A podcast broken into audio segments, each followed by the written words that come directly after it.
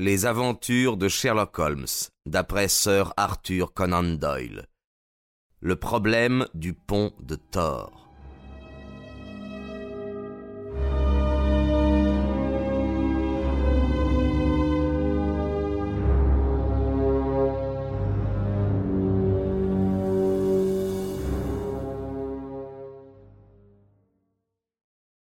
Quelque part sous les voûtes de la banque Cox Co. à Charing Cross, il y a une malle en fer blanc cabossée qui a beaucoup voyagé et qui porte sur le couvercle mon nom.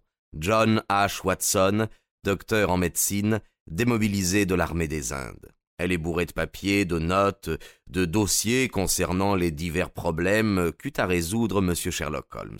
Certains, et pas les moindres, se sont soldés par des échecs et ne méritent donc pas d'être comptés puisqu'ils demeurent inexpliqués. Un problème sans solution peut intéresser un amateur, mais il ennuierait le lecteur occasionnel. Au nombre de ces histoires sans conclusion figure celle de M. James Phillimore, qui, rentrant chez lui pour prendre son parapluie, ne reparut plus jamais. Non moins remarquable, celle du cutter Alicia, qui, par une matinée de printemps, s'enfonça dans un petit banc de brume d'où il ne ressortit point. Une troisième histoire, digne d'être citée, est celle d'Isadora Perzano, le journaliste et duelliste bien connu, qui un matin fut trouvé fou devant une boîte d'allumettes contenant un verre mystérieux que la science ignorait. En dehors de ces énigmes impénétrables, quelques problèmes relatifs à des secrets de famille sèmeraient, s'ils étaient révélés, l'effroi et la consternation dans de hautes sphères de la société. Je n'ai nul besoin de préciser qu'une semblable indiscrétion est impensable, et que ces archives seront mises à part et détruites, puisque mon ami a maintenant le temps de consacrer son énergie au classement de ses dossiers. Il reste une quantité considérable d'affaires d'un intérêt variable que j'aurais publié déjà si je n'avais pas craint de saturer le public et d'affecter ainsi la réputation d'un homme que je révère par-dessus tout. J'ai été mêlé à certaines, et je puis en parler en qualité de témoin oculaire. Pour d'autres, au contraire, ou bien j'étais absent, ou bien j'ai joué un rôle si modeste qu'elle ne pourrait être contée que par une troisième personne. L'histoire que voici est tirée de mon expérience personnelle. Par un triste matin d'octobre, j'observais tout en m'habillant l'envol des dernières feuilles que le vent arrachait aux platanes solitaires qui égayaient la cour derrière la maison. Puis, je quittai ma chambre pour prendre mon petit déjeuner, et je m'apprêtais à affronter la morosité de mon compagnon, car, semblable en cela à tous les grands artistes, il était fréquemment impressionné par l'ambiance extérieure. Erreur.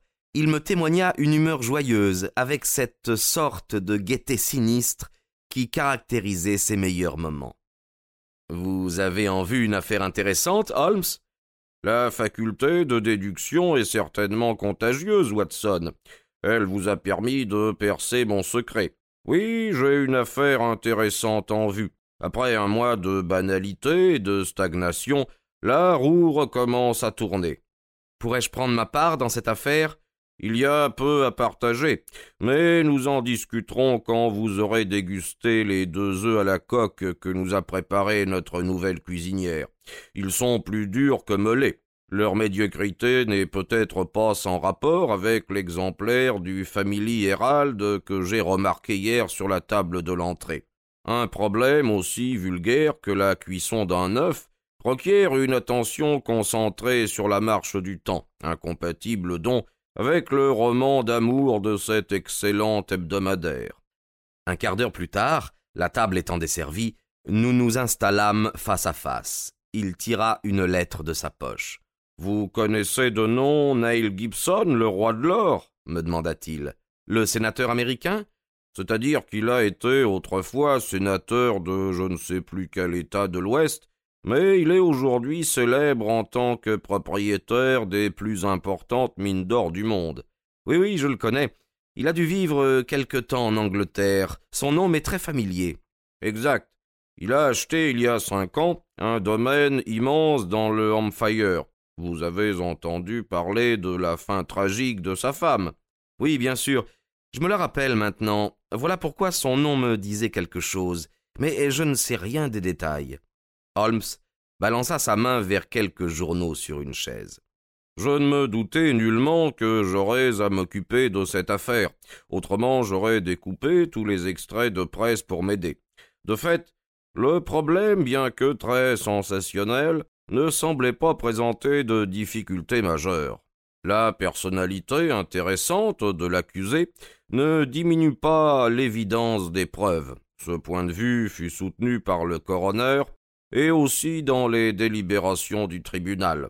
L'affaire est à présent inscrite au rôle des assises de Winchester.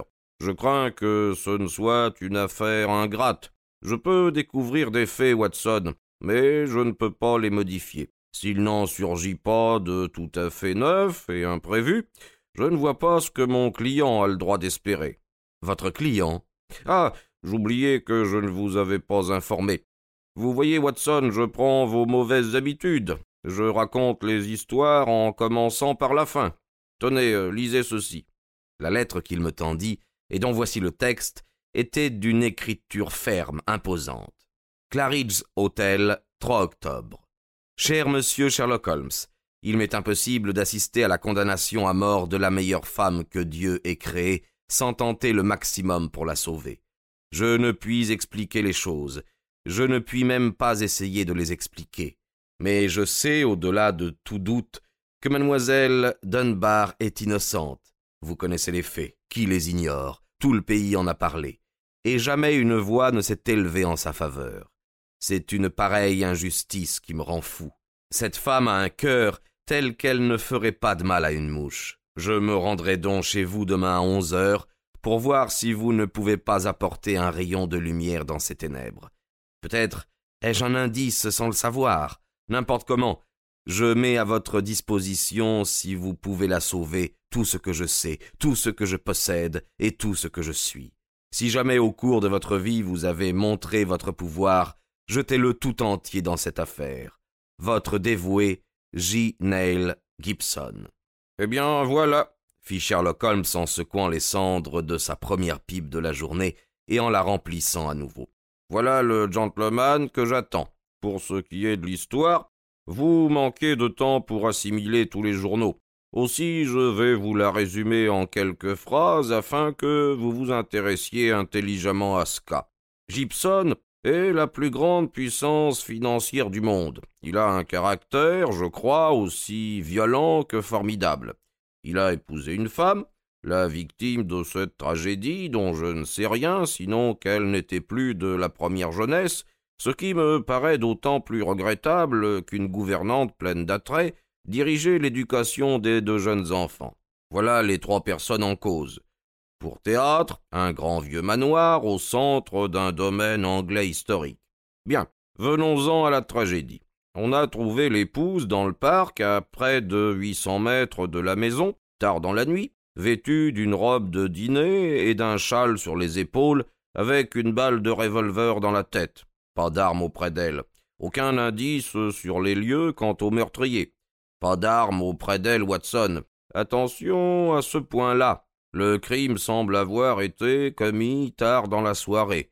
Le corps a été découvert par un garde-chasse vers onze heures. Il a été examiné par la police et par le médecin avant d'avoir été ramené à la maison. Est-ce trop condensé ou suivez-vous bien? Non, non, tout est très clair. Mais pourquoi suspecter la gouvernante? Eh bien, parce que d'abord il y a eu une sorte de preuve très directe. Un revolver, avec une balle en moins et d'un calibre correspondant, a été trouvé sur le plancher de son armoire. Ses yeux s'immobilisèrent, et il répéta. Sur le plancher de son armoire. Puis il sombra dans un silence qui m'indiqua qu'il avait mis en route un raisonnement. Je n'étais pas assez stupide pour l'interrompre. Soudain, il tressaillit et retomba dans la vie. Oui, Watson, ce revolver a été trouvé. Sale coup, n'est-ce pas? La justice a pensé que c'était plutôt condamnable. Par ailleurs, la victime avait sur elle un billet lui donnant rendez-vous à cet endroit et signé de la gouvernante. Qu'en pensez-vous?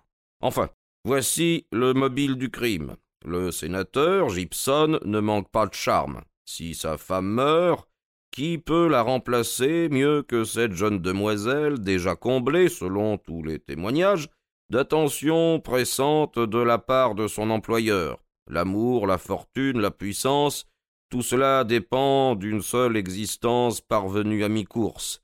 Scellez, Watson, trailez. Oui, bien sûr, Holmes. Et elle n'a pas pu non plus se prévaloir d'un alibi. Au contraire, elle a dû admettre qu'elle était descendue près du pont de Thor, la scène du drame, vers la même heure. Elle n'a pas pu le nier, car un villageois qui passait par là l'avait vue. Décisif, non? Et pourtant, Watson, et pourtant, ce pont, une seule arche de pierre avec parapet, passe au-dessus de la partie la plus étroite d'une longue nappe d'eau profonde et bordée de roseaux. On l'appelle l'étang de Thor. À l'entrée du pont, gisait le cadavre de la femme de notre client. Voilà, tels sont les faits essentiels. Mais voici, si je ne me trompe, monsieur Gibson. Il est bien en avance. Billy avait ouvert la porte, mais le nom qu'il annonça n'était pas celui que nous escomptions. Monsieur Marlowe Bates nous était inconnu à tous deux. C'était un tout petit bout d'homme, maigre et nerveux. Il avait des yeux pleins d'effroi et des manières hésitantes. Un seul regard professionnel m'avertit qu'il était au bord de la dépression nerveuse. Vous semblez agité, monsieur Bates, dit Holmes. Asseyez-vous, je vous prie. Je crains de ne pouvoir vous accorder beaucoup de temps, car j'ai un rendez-vous à onze heures. Je le sais, balbutia notre visiteur qui expulsait ses phrases comme quelqu'un qui aurait perdu haleine. Monsieur Gibson va venir. Monsieur Gibson est mon patron. Je suis le régisseur de son domaine. Monsieur Holmes, c'est un scélérat, un infernal scélérat. Vous parlerez de monsieur Bates. Je mets de l'emphase, monsieur Holmes, parce que mon temps est limité. Je ne voudrais pour rien au monde qu'il me trouve ici. Il ne va pas tarder maintenant, mais je n'ai pas pu venir plus tôt.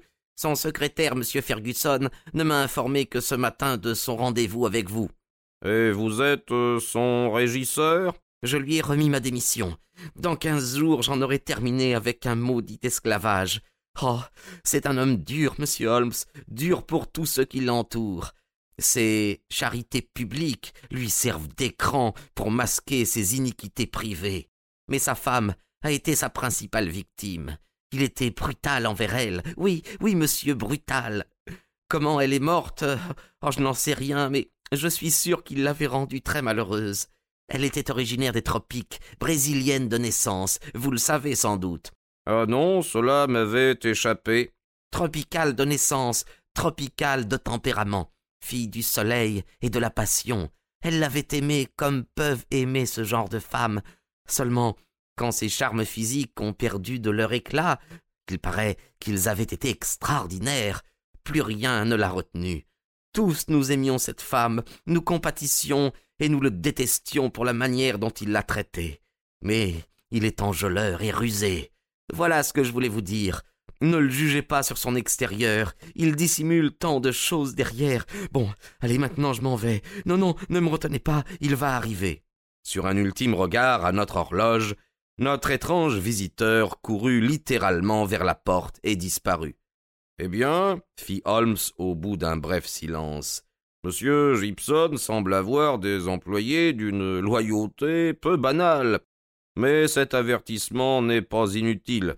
Nous n'avons plus qu'à attendre l'homme lui-même.